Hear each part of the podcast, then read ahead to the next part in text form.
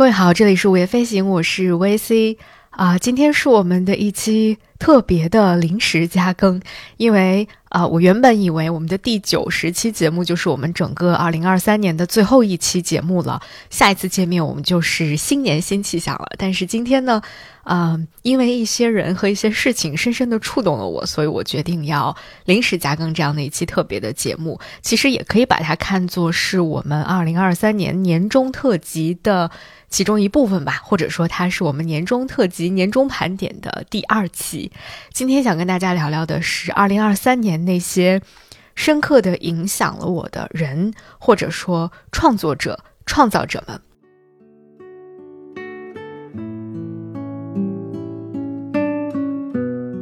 其实最直接的触发我加更本期节目的一个因素呢，是来自我的一位朋友，他是播客在场 Talk 的前主播管丢丢。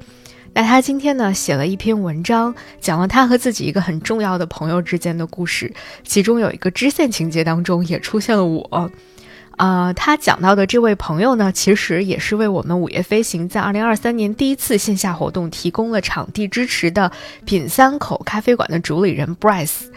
那我在读管丢丢这篇文章的时候，就忽然意识到，其实今年我真的直接或者间接的认识了很多勇敢的朋友。虽然也许他们自己并不会这样形容自己，说我是一个勇敢的人，但是呢。我觉得他们的很多行为，或者说他们做的一些事情，的确给了我这样的一种感觉，或给我这样的一些力量。那同时，我也见到，或者是通过作品认识了很多勇敢的前辈老师们。这些人的出现，成为了我今年很大的一个力量的来源。就像我在转发管丢丢这篇文章的时候，在朋友圈里面写的，我说，Bryce 和丢丢其实都是今年我虽然只见了几面，但是给了我非常大帮助和内心力量的人。今年虽然因为各种原因只做了一场线下活动，但是如果没有 Bryce 和丢丢，我很可能连这第一步都迈不出去。所以也想借这篇文章感谢，并且期待在二零二四年啊，我们这些人可以一起玩出更有趣的事情。因为我永远爱那些不断创造点什么的人。于是就有了本期的这个加更节目，想跟大家来聊一聊二零二三年那些深刻影响过我的、创造了点什么的人。之前我记得有一句话很火过，叫做“勇敢的人先享受世界”。这句话听起来我觉得挺爽的，但现实生活当中好像并不总是这样。或者说，在我看来，很多勇敢的人之所以选择勇敢，并不是为了先享受世界，而是为了别的一些什么东西。但是有一点是确定无疑的，那就是这些勇敢的人都得到了属于他们自己的礼物，他们自己非常珍视的礼物。那下面我们就来看看，二零二三年影响过我的那些有趣的、勇敢的、不断的在创造着点什么的人。非常感谢大家来参加乐芬和刘伟老师这边今天组织的这个这场小的环球番茄品鉴沙龙。那在这个沙龙开始之前呢，一会儿我们会喝到一些香草茶。呃，我们先来这个呃锻炼一下大家的。第一个人呢，其实是我们二零二三年春天有一期节目的嘉宾之一王子鹏老师，同时他也是啊乐帆这个品牌的创始人和主理人。简单一点来形容的话，我觉得可以这么来理解：乐帆。啊，快乐的番茄就是想让大家用各种各样的方式去体会种番茄、吃番茄是一种嗯什么样的感受，以及好吃的番茄到底是什么样子的，是什么味道的。其实从今年的春天到夏天，我一直都在跟着子鹏老师品尝各种各样好吃的番茄。先是春天的时候，在 Shifter 酒吧里面喝到了子鹏老师的农场提供的这个红福瑞这款番茄所制成的鸡尾酒，非常的好喝。那到了夏天的时候呢，在 El Nido，嗯，特别好玩的那个小院儿里面，又跟着子鹏老师一起吃了好多来自世界各地的各种品种的好吃的番茄。啊，没有想到，在今年冬天，也就是前不久吧，我在腾讯视频上面看到了一档这个应该算是啊纪录片、短纪录片吧，商业类的短纪录片，叫做《这也能赚钱》，大家可以去看看。它的第二季当中的第五集，嗯，名字起的倒是非常的标题党，叫做《每斤售价一百二十八元，京郊新农人的番茄王国》，讲的就是子鹏老师的故事。大家还可以在。这个影像当中看到我当时跟子鹏老师一起在小院里面吃番茄的一些影像记录，现在看起来真的觉得特别的美好，难得的记忆。茶香的一个薄荷品种。为什么说子鹏老师和他的乐番啊带给了我很深刻的影响呢？是因为从今年春天在 Shifter 遇到子鹏老师和那场。啊，关于土地的展览，就是那个田间考古的展览，其实彻底的改变了我对于人与土地的这个观念，或者说，它在某种程度上也奠定了在那之后我的很多播客选题的方向。今年我其实一直在不断的尝试用各种各样的方式去重新体会和理解。我和土地之间的关系，无论是我自己真的到田间地头去走一走，或者比如像我通过仿古去了解很多我身边的古建筑、古迹背后的故事，都是在想要把自己重新种回土地里，去感受土地的馈赠，去感受千百年来这一片土地，我所生活的土地，我所长大的土地，究竟带给了我哪些东西？我觉得。嗯，子鹏老师和他的乐番应该是一个在今年年初就用非常具象的方式带给了我这种启迪的，嗯，这样的一个人。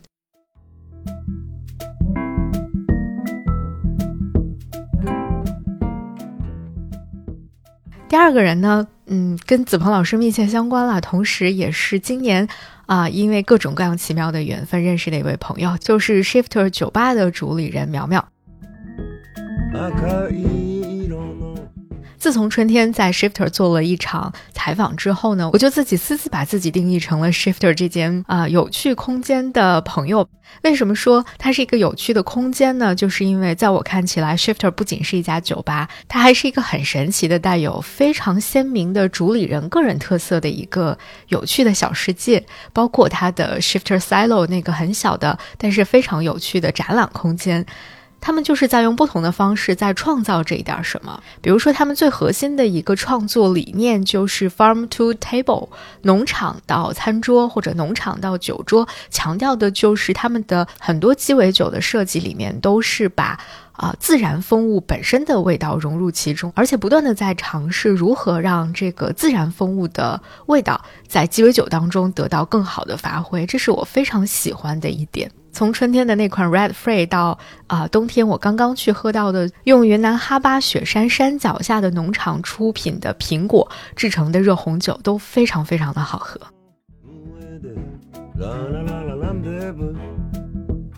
那我在 Shiftersilo 当中也看到了好多。嗯，很有意思的展览。一个是去年我们和摄影师戴显静一起聊过的，拍摄各种各样的树、各种各样的大树的那期节目。其实它的起源就是我在 Shifter Silo 里面看到了戴显静的很多关于树的摄影作品。那另外一个就是跟子鹏老师一起录的那期关于田间考古的小展览。那最近我去的时候呢，发现这里又有了新的展览，名字叫做转湖。我当时看到这个名字就觉得，天哪，这也太……戳中我的审美点了吧？毕竟转山、转湖、转寺庙，在过去的很多年里，都是我特别热衷于去做的一件事情。更让我惊喜的是，后来我去到这个 Shifter Silo 小空间里面去看转湖这个小展览的时候，我发现它所呈现的那片湖水就在香格里拉，名叫拉姆央措。我去过香格里拉好多次，但是我真的不知道旁边有一个湖叫做拉姆央措。嗯，下次去的时候一定要到拉米央措去看一看。现在转湖的这个展览依然在展出当中，一直展到明年的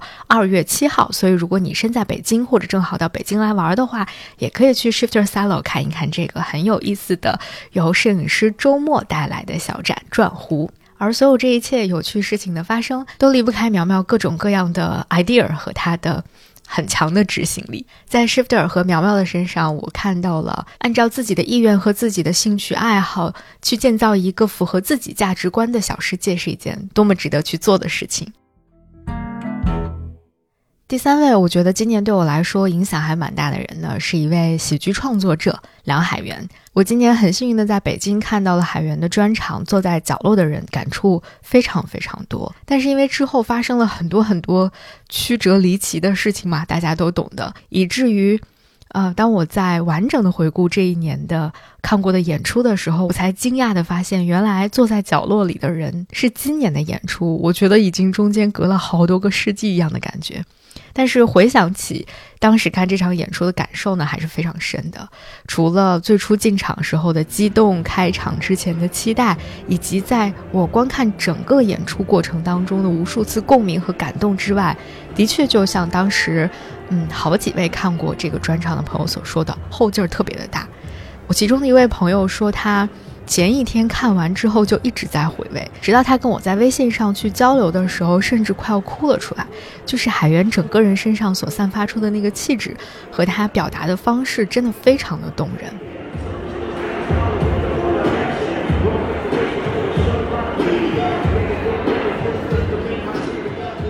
其实，在脱口秀的演出当中，去表达自己多想要获得名利而不得。啊，多么的渴望财富而不曾拥有这样的事情，太多的脱口秀演员都讲过了，太多的单口喜剧的各种形式都在展现类似于这样的内容。但是也正是因为大家都在讲这样的事情，也就自然而然的出现了一些嗯可供大家比较的样本嘛。同样的话题和同样的情绪，有一些人讲的呢，就让你感觉充满了不服气，充满了累，充满了拧巴。你看完之后呢？呃，觉得自己更累了，观众也笑不出来，演员也演得很疲惫。但是呢，我觉得海源讲完之后，你就知道这个人他足够的真诚，而且他已经迈过了自己心目当中像珠穆朗玛峰那么高的一个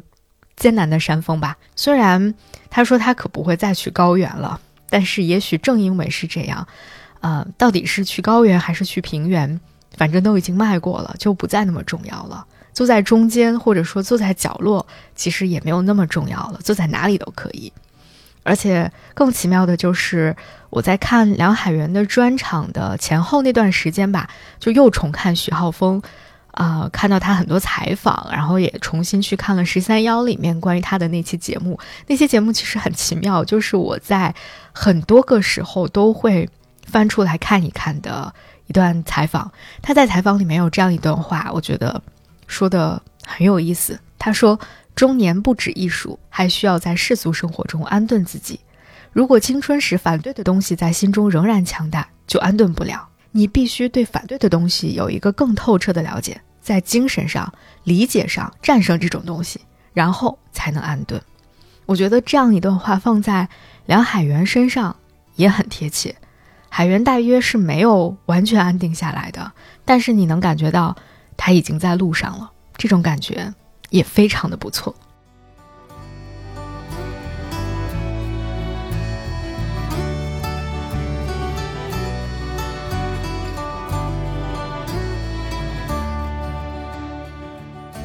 第四位想要分享的是日本的一位编剧或者叫脚本家，名字叫做野木雅纪子，是我非常喜欢的一位脚本家，甚至是我最喜欢的一位女性脚本家了吧。其实野木雅纪子所创作的很多作品都被大家广为流传，比如说几年前大火的那个《非正常死亡》，还有呃《逃耻》，就是逃避可耻但有用，呃，还有像什么《无法成为野兽的我们》等等，其实都是野木雅纪子老师的作品。那今年呢，其实野木雅纪子又推出了一部电视剧，它的播出效果或者说至少在国内引起的反响其实并不大，名字叫做《Fans》。中文翻译成围栏，它是讲呃一个杂志社的记者到冲绳去进行采访的一个故事。在他采访的过程当中，遇到了一起与冲绳美军基地密切相关的一起性侵案件。虽然整个这个电视剧看下来有这样那样的各种问题存在，但是我觉得围栏依然是今年我看到的一部非常让我惊喜或者说非常不一样的电视剧。我觉得有这样的一部作品，关注了一个地区真正存在的问题是非常难得而且非常重要。在那个电视剧的开头呢，就是一个杂志社的编辑，他让这个故事的主角一位女记者到冲绳去进行采访。他当时就问这个女记者说：“你对冲绳了解多少？”这个女记者给出的答案其实就是我们普通人在听到“冲绳”这两个字的时候联想起来的东西，比如说阳光、沙滩，比如大海，比如荞麦面、甘蔗等等，都是一些关于自然风景啊、风土民情啊这样的一些旅游宣传册上写的东西，或者是旅游图片当中所呈现出来的。主编在听完这个答案之后，意味深长地对他说了一句。冲绳，还有属于冲绳自己的问题。其实言外之意就是说，冲绳这片土地，它除了这些留给人们印象的旅行手册上所写的东西之外，还有一些更加深层次的，来自于这片土地长久以来的历史问题以及它的社会问题。其实我看到这段的时候，就已经觉得这部作品是一个可能非常不一样的作品了。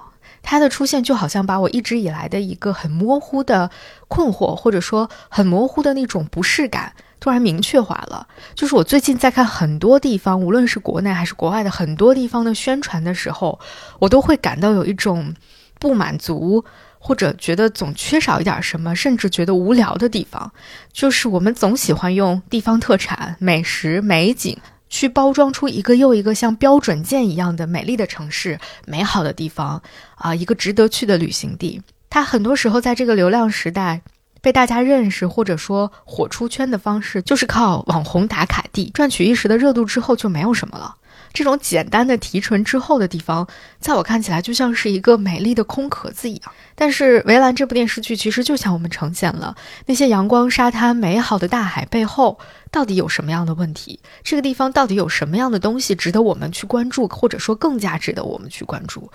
我看到这些的时候，我真的对野木雅纪子老师又一次充满了敬意。后来我就开始大量的去翻阅关于野木雅纪子的一些采访，包括我听一期播客节目，它里面聊到野木雅纪子当年凭借着《无法成为野兽的我们》获得日本的一个非常重要的奖——向田邦子大赏之后呢，他说。这个戏获奖对他的意义很重要，其中有一个原因就是他在做这部戏的时候刻意避开了自己脑海当中能够第一时间想到的所有讨观众喜欢的元素。我当时看到这句话、听到这句话的时候，真的就是有一种不愧是野木雅纪子老师啊，因为我在野木雅纪子的身上真的看到了一种我会把它定义为创作的反骨的那种东西。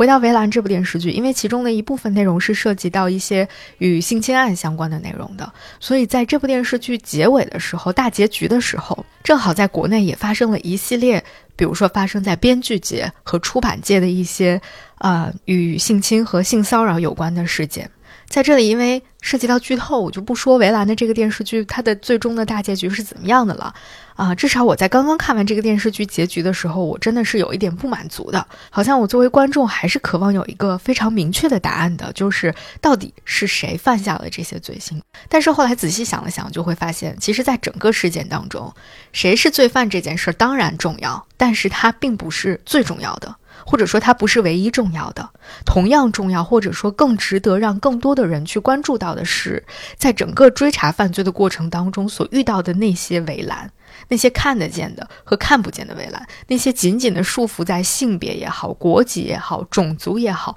地区问题以及公平正义之上的那些荆棘，那些荆棘、那些刺，只要你想要去稍稍动一下，它就会狠狠地刺痛你。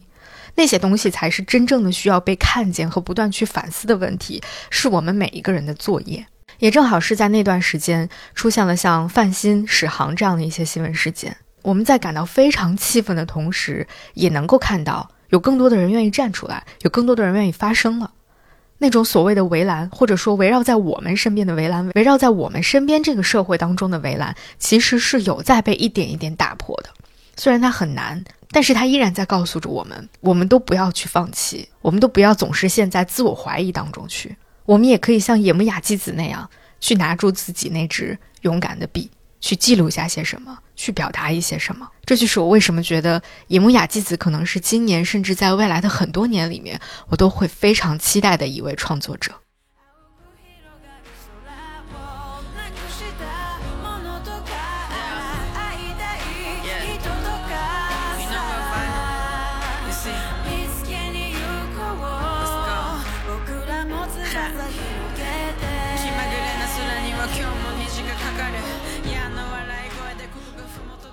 第五位创作者是在今年四月份离开这个世界、跟我们告别的坂本龙一先生。关于坂本龙一，我们在四月份的时候也做了一期特别节目来怀念他。在决定做那期节目的时候，我写下了这样一段话，在这里特别想要分享给大家。一个半辈子都在以时间为课题的人走出了时间。我的大脑里开始飞速地旋转那些曾经被他启发、震撼、触动以及抚慰的瞬间。最后一次看和他密切相关的东西，就是那场牵扯出了各种七七八八无关新闻的展览。但是抛开所有的外围因素，我依然记得教授记录下的工作室的风动、阳光照进来的角度、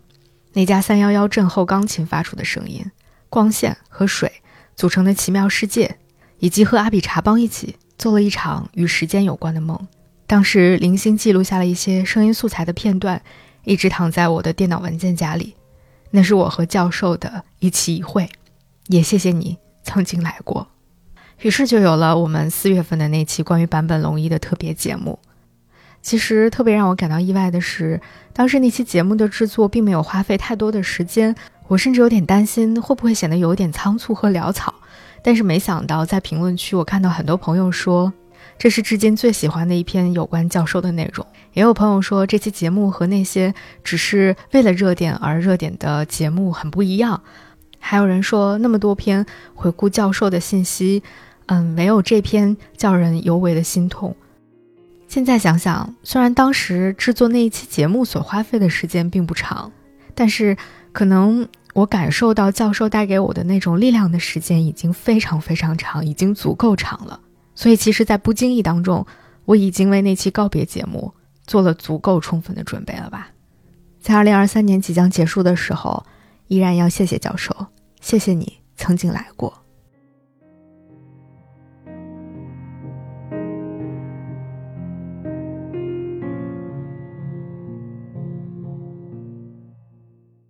下面想跟大家分享的是两位创作者，他们两个看起来并没有什么交集。之所以把他们两个放在一起，是因为我在这两位老师身上感受到了非常旺盛的创作热情。他们分别是乌红老师和小何老师，一位是做艺术史研究的，另外一位是一位音乐人。如果你是一个对艺术史研究方面比较感兴趣的朋友的话，今年你一定关注到了很多条和乌红老师相关的新闻。今年大家可以自由流动之后，吴红老师从美国来到了中国，在中国的很多地方啊，参与到了一些线下的啊读书会、读者见面会，以及在北大做了好几场线上的讲座。于是我们终于有机会去听吴红老师长篇大论的讲各种各样有趣的故事，以及他自己那些非常有趣的观察视角和很不一样的研究角度了。与此同时呢，今年我还持续的在看乌红老师的书。我有的时候真的觉得，我不停的在感叹，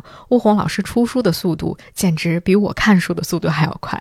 今年在看乌红老师的书的时候，又被无数次的打动了。然后我就发现，我非常喜欢的那些创作者也好，研究者也好，或者观察者也好，他们其实都共享了一种特质。这种特质怎么来形容呢？就是有点像他们会发现，哦。原来已经有这么多人在做这方面的东西了，在做这方面的研究了。但是很多人都这么做，就一定对吗？那我要再看看，或者我要再想想，或者我往后退一退，我的眼睛看到的空间更大一点，看到一个更大的视角的时候，或者换一个别的视角，是不是有一些不那么引人注意，但是特别吸引自己注意的那个角落，发现了它，然后扎进去，慢慢的做好它。我觉得乌红老师就是这样的一个人，他在这方面做得非常好，而且保持着一种旺盛的热情。另外一个让我感受到这种热情的，就是音乐人小何老师。今年四月份我去石家庄看万青演唱会之前呢，很有幸的参加了一场小何老师关于他的巡谣计划的一个小小的访谈。后来呢，我还看了小何老师参与录制的一档综艺节目，叫做《边走边唱》，我都特别的喜欢。我在听小何老师。啊，分享他的很多思考，以及他在做的事情，特别是寻谣计划的时候，也有这样强烈的感受。他提了一个问题，我觉得这个问题时常需要拿出来，我们去想一想，甚至去问一问自己。这个问题是说，在录音技术出现之前，人们为什么要做音乐，或者为什么要做声音创作？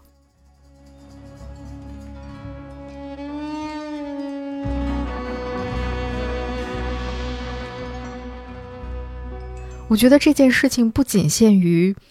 做音乐创作或者做声音创作的人，他甚至是问给每一个创作者的，那就是：如果你所创作的东西不被传播，不会被更多的人看到，不会被更多的人听到，那么我们为什么还要做它？或者说，你还会继续做这件事情吗？这个问题，小何老师没有给出明确的答案。我觉得我也没有太想明白这件事情。嗯，我觉得它是一个很好的追问。时不常的，我们这样来问一问自己，或者这样想一想。我觉得有的时候我们在做创作的时候就不会跑得太偏。这两位老师持续的创作热情和持续的自我拷问，我觉得今年对我来说是影响非常大，而且帮助也非常大的。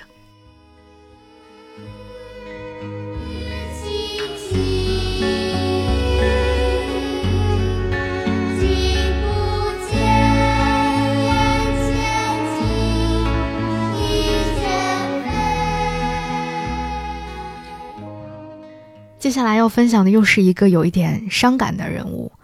在今年的五月份，我非常喜欢的一位电影导演万马才旦也离开了我们。其实关于万马才旦，想说的太多了啊，今天的这期节目我们就不展开了。万马才旦导演对我来说，也是一个为我开启了一扇大门的那样的一种存在，那样的一位创作者。我第一次看万马才旦导演的作品，是我有一次从藏区坐飞机回北京。飞行途中，我在飞机上看了万马才旦导演的《塔洛》，我当时看的真的是眼泪汪汪，而且生理性的一身一身的在出汗，就是不断的在出汗。我至今也没有办法解释到底是因为什么，但是《塔洛》带给我很深的影响。后来，在我有一段时间过得比较艰难的时候，正好赶上电影院在上映万马才旦的《气球》那部作品，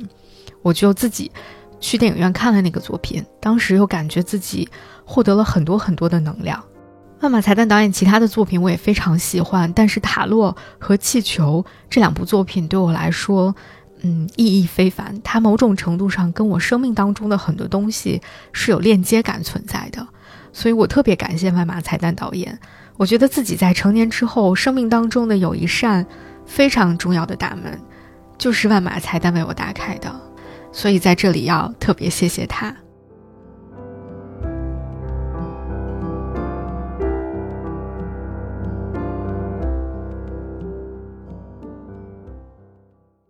下面一位我今年非常喜欢的创作者叫做简丽颖，她也是我很喜欢的一部台湾电视剧《人选之人造浪者》的编剧。呃，因为非常喜欢这部电视剧嘛，然后就了解到了它的创作者到底是谁，然后就去翻了很多简历颖之前接受的采访和对谈。其中有一个我觉得特别有意思的对谈，是他在五年前有一次线下对谈里面，当时他们应该聊到的一个话题是说，嗯。自己到底想要创作出一个什么样的作品，或者说自己理想的创作方向是什么？他给出的答案很有趣。他说他想要在北欧客厅和电视台八点档之间找到一条自己的路。就是北欧客厅应该就是那种相对来说比较冷门一点的电视剧，很小众的电视剧。然后电视剧八点档的应该就是那种非常大众的。呃，很接地气的那种电视剧，他希望能够在这两者之间找到一条属于自己的路。那当我们看到《人选之人》这部作品的时候，现在再来看，我觉得他好像真的快要做到了，特别特别的为他开心。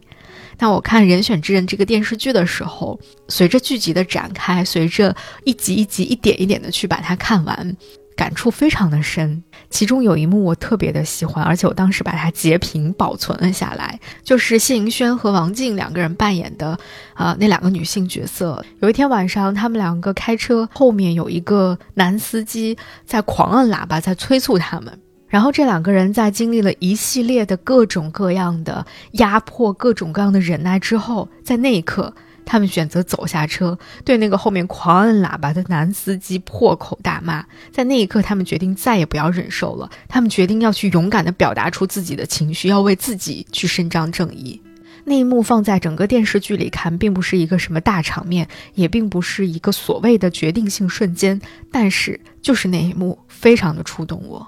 这几乎是之后所有故事真正的开始。骂出口的第一句话其实非常的重要，但之后的每一句话也都很重要，就是那一句又一句、一点又一点的小胜利，一点一点积攒起来的小的勇气，才最终把故事推到了新的篇章。这不仅仅是在说这部电视剧了，也是编剧希望通过这个电视剧来告诉更多的观众，特别是女性观众的一些他想要说的话，就是我们都不要再自责了，我们都不要再妄自菲薄，不要再怀疑自己，更不要放弃。这点，我在简丽颖的编剧作品当中，其实看到了刚才我们说的野木雅纪子老师所要表达出来的非常类似的内容。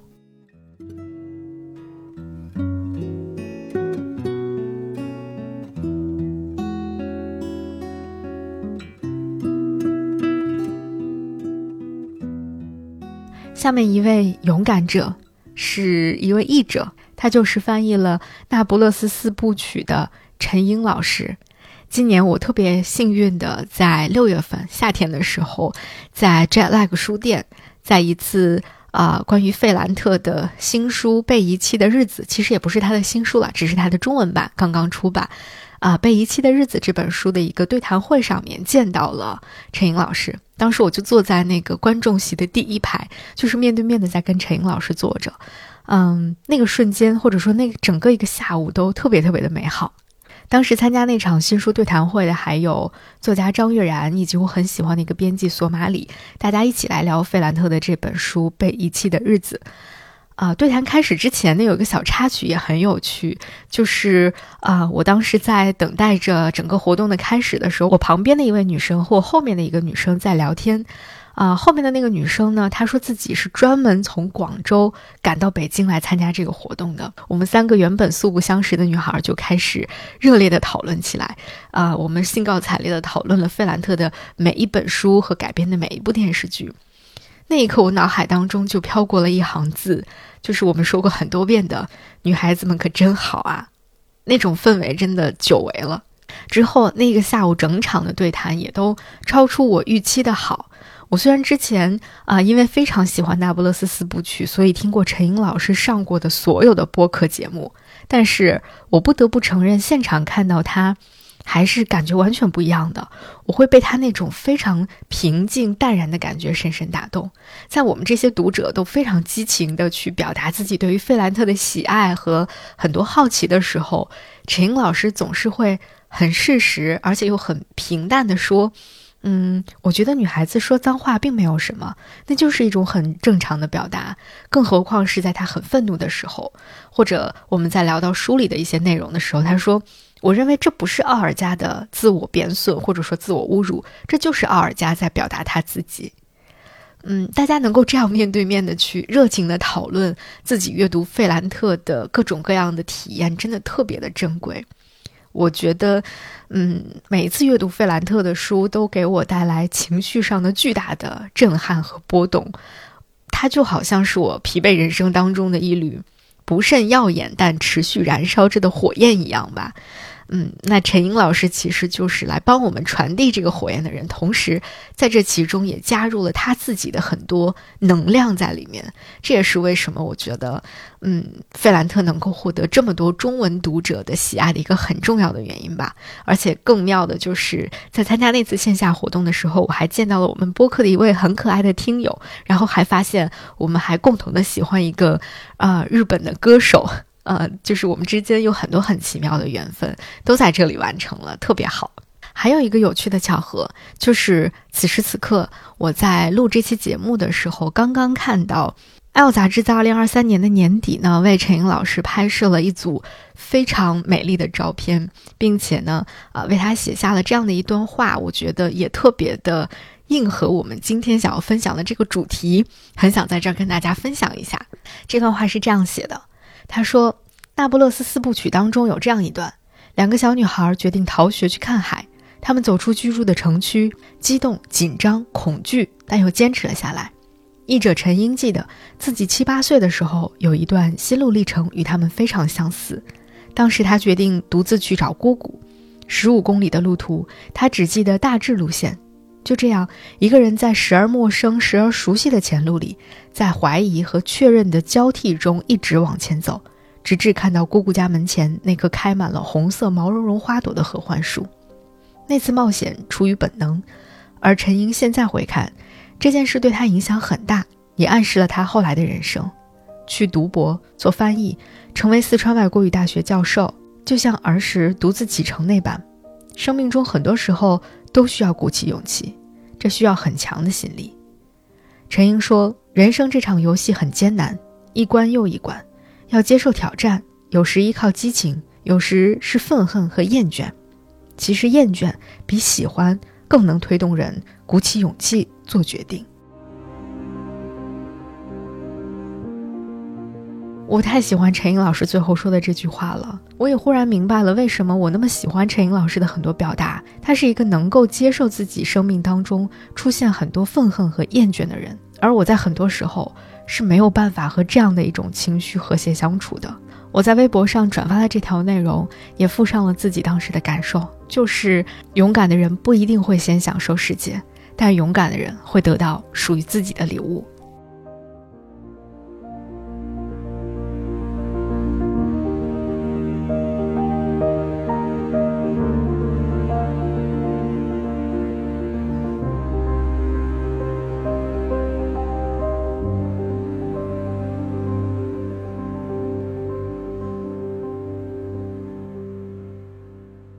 其实今年影响了我的创作者，啊，带给我勇气的创作者远不止上面我们提到的这十位，或者说这十组人物。但以上的这十组人，无疑是我在二零二三年的年末回顾的时候，让我产生最大灵魂共振的人。其实除此之外，还有另外一个人，只是他的名字现在似乎并不能够在中文互联网上出现。他是一位柴姓记者，他今年做了一部。嗯，我觉得非常有勇气的纪录片叫做《陌生人》。我还记得，当那部片子的预告片在中文互联网上短暂且疯狂的传播的那段时间，我身边那些曾经学新闻、今天在做新闻或曾经在做新闻、如今已经离开这个行业的几乎所有人，都在转发、都在点赞、都在分享。那短暂的几个小时就像梦一样，在很多人。渐渐丧失自己的人生理想或职业理想的时候，在人们都灰心丧气或者不断的自我指责、自我质疑的时候，我们突然看到一个久未谋面的人突然出现，拿出了一个在这里没有人能做得出的内容。无论那部片子或者那部作品的质量如何，有的时候行动即勇气，行动即答案。在我为自己做今年的二零二三年的年终总结的时候，我觉得这一年。我在做的事情，或者说我感受到的事情，可能就用两个字来形容吧，一个是重返现场，一个是表达的决心。我自己在做这样的事情，也感受到周围很多人在做这样的事情。那如果说重返现场和表达的决心的力量来自于什么地方，那就是以上这些勇敢的人。那二零二四年，希望我们都能够更勇敢一点。在自己力所能及的范围内，勇敢一点，自由一点。我是 VC，这里是五月飞行，感谢你的收听，我们真的要二零二四年再见了。